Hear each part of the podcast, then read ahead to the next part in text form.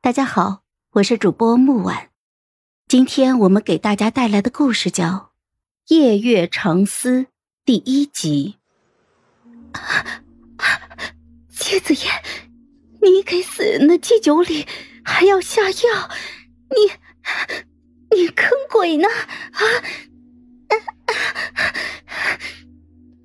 祭奠之物若是变质了，或者有毒有药。就算是鬼吃了，也是会跟着起反应的。只不过相对于活人，鬼呢只会难受一阵子，并不会真的再死一次。姬子夜怔怔的抬起了头，瞧向了我的方向。我愣住了，他也是一脸的震惊。捕捉到了他的表情，我不可置信的飘到了他的面前。啊，你你能看见我了？可事实上，我都已经死了七年了。在这之前，姬子夜一直都看不到，也听不到我。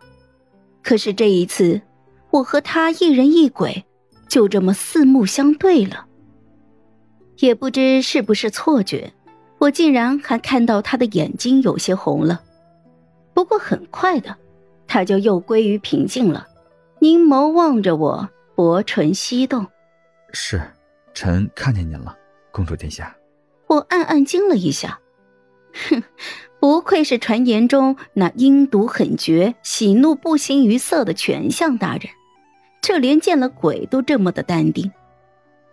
酒里的药劲儿拼命的上涌，我难受坏了，连声音都软的变了调。嗯，妻子爷，你你为什么要往酒里下药啊？啊？什么药？什么药？你说什么药？昏药！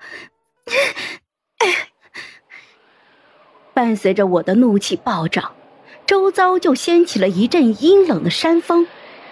姬子夜掩着唇，剧烈的咳嗽起来。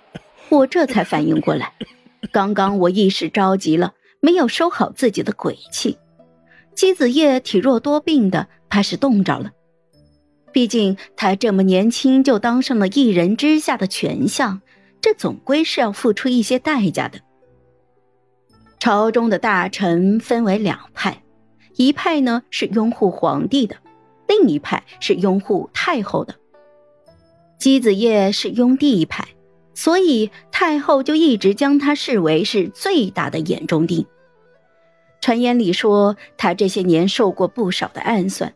还曾经中过毒箭，虽然这命是保住了，而且大权在握，可是也落下了病根，身体孱弱，活不长久了。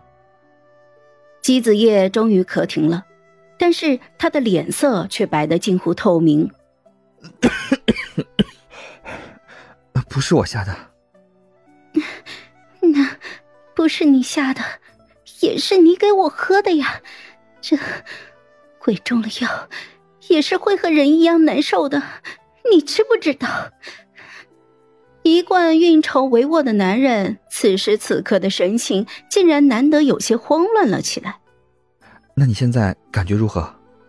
大约是看我这软绵绵的快要站不住了，他竟然还想伸手来扶住我，我就没好气的瞪他：“ 哼，别傻了，我是鬼魂。”你根本就碰不到我的。然而我话才刚说完，我就被打脸了。姬子夜他不仅能够碰到我，他还把我给抱住了。哎，这就很离谱了。而且他这动作岂不是火上浇油吗？我直勾勾的盯着他，双手就不客气的攀上了他的脖颈。他那病态冷白的脸上瞬间就染了一抹不正常的红晕。哼，你不怕吗？嗯，我可是鬼呀，会勾魂的。他默了默，声音微哑的反问我：“那你为何迟了这么多年才来勾我？”